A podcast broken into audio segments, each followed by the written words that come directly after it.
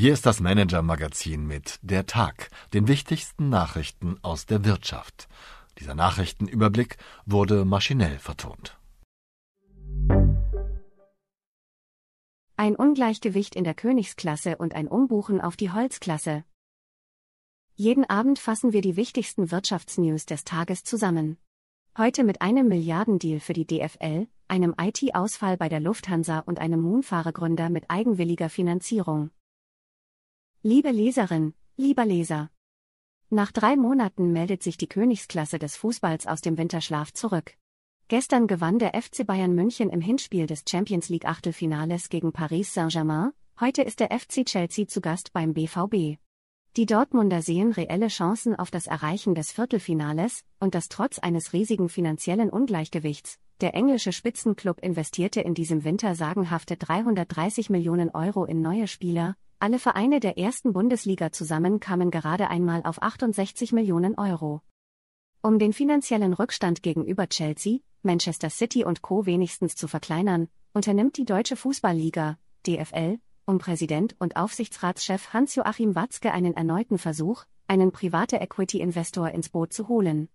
Die Idee, sämtliche in- und ausländischen Medienrechte, eine der wichtigsten Einnahmequellen der Profivereine, sollen in einer neuen Gesellschaft gebündelt werden, an der sich ein Investor mit 15 Prozent für 25 bis 30 Jahre beteiligen kann. Das könnte der Liga zusätzliche 2 bis 3 Milliarden Euro einbringen. Im Mai 2021 scheiterte der damalige Ligaboss Christian Seifert noch mit dem Versuch, einen Teil der Auslandsrechte zu verkaufen. Doch diesmal wollen sogar bisherige Kritiker wie der Traditionsclub FC St. Pauli dem Vorhaben zustimmen. Auch mögliche Investoren sind schon gefunden, internen Unterlagen zufolge, die meine Kollegen Christoph Nesshöver und Katharina Slotschek einsehen konnten, sind KKR, Advent, CVC, EQT, Blackstone und Bridgepoint im Rennen. Welchen Bietern die größten Chancen eingeräumt werden, welcher Überraschungskandidat noch aufgetaucht ist und wie der enge Zeitplan aussieht, lesen Sie hier, wie und mit wem die DFL ihren Milliardendeal erreichen will. Die Wirtschaftsnews des Tages, IT-Ausfall bei der Lufthansa. Ein Kabelschaden auf einer Frankfurter Baustelle hat am Mittwoch zu einem Chaos bei der Lufthansa geführt. Bei den Bauarbeiten wurden versehentlich vier Glasfaserkabel der Deutschen Telekom durchtrennt, durch die das Computersystem der Airline ausfiel. Tausende Passagiere waren von Verspätungen und Flugausfällen betroffen. Inzwischen fahren die Systeme wieder hoch, sodass am Donnerstag mit einem weitgehend normalen Flugverkehr gerechnet wird. Am Freitag könnten es für Passagiere dann erneut ungemütlich werden, die Gewerkschaft Verdi ruft die Beschäftigten an sieben deutschen Flughäfen zum Warnstreik auf. Umschichtung bei Warren Buffett. Die Investmentgesellschaft Berkshire Hathaway von Star-Investor Warren Buffett hat ihre Beteiligung an dem iPhone-Hersteller Apple weiter ausgebaut. Mit einem Anteil von nun fast 40 Prozent nehmen die Titel weiter unangefochten die größte Position im Portfolio von Berkshire ein. Reduziert hat Buffett dagegen sein Engagement bei dem taiwanesischen Chipriesen TSMC, obwohl er dort erst kürzlich eingestiegen war. Geldsegen bei der Commerzbank. Erstmals seit 2018 zahlt das Frankfurter Geldhaus seinen Aktionären wieder eine Dividende. Commerzbankchef Manfred Knof plant eine Auszahlung von 20 Cent pro Anteilsschein. Analysten hatten allerdings mit etwas mehr gerechnet. Was uns sonst noch beschäftigt hat. Moonfahregründer entdeckt sich selbst, angesichts des Tech-Crashs infolge steigender Zinsen halten viele Risikokapitalgeber derzeit ihr Geld zusammen. Umso mehr überraschte Anfang Februar eine Mitteilung des Berliner Fintechs Moonfare, das Privatinvestoren Anteile an private Equity-Fonds vermittelt. Laut Gründer Steffen Pauls habe die Erweiterung einer Finanzierungsrunde überwältigende Nachfrage gefunden und zu einer Rekordbewertung geführt. Was Pauls dabei verschwieg, den einzigen in der Mitteilung namentlich genannten Investor, 7GC, hat Pauls selbst gegründet. Mein Kollege Mark Böschen kennt die Details. Erfolgreiche Geschäftsideen, wie und wo lassen sich neue Geschäftsmodelle entwickeln? Dieser Frage sind unsere beiden Kolumnisten Markus Diekmann und Johannes Kliesch in dieser Woche nachgegangen. Wichtigste Erkenntnis, Gründer, Investoren und Produktmanager müssen abseits des Hypes suchen.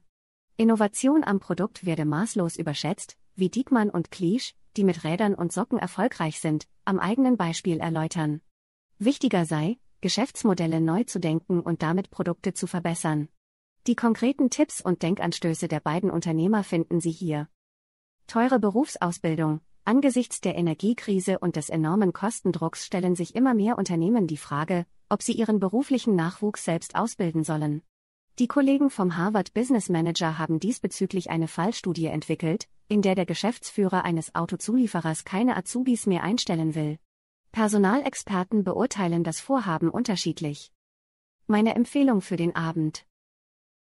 Die Vorwürfe des US-Shortsellers Hindenburg Research gegen die Firmengruppe von Multimilliardär Gautam Adani haben Indien zuletzt in die Negativschlagzeilen gebracht.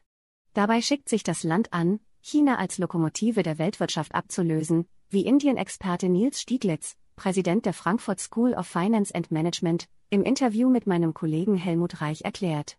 So sagt der Internationale Währungsfonds für Indien ein Wirtschaftswachstum von 6,1 Prozent für das laufende Jahr und 6,8 Prozent für 2024 voraus, damit wäre Indien Spitzenreiter.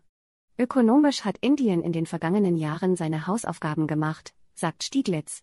Warum die mittlerweile fünftgrößte Volkswirtschaft der Welt für westliche Unternehmen als Industriestandort immer attraktiver wird, welche Vorteile ein Freihandelsabkommen mit der EU bringen würde und welche Branchen in Indien auf dem Vormarsch sind, erfahren Sie hier. Herzliche Grüße und einen schönen Feierabend, Ihre Marleen Gründel. Haben Sie Wünsche, Anregungen, Informationen, um die wir uns journalistisch kümmern sollten? Wir freuen uns auf Ihre Post unter chefredaktion at manager-magazin.de. Dieser Text wurde maschinell vertont. Wir freuen uns über Ihr Feedback unter vertonungen at manager-magazin.de.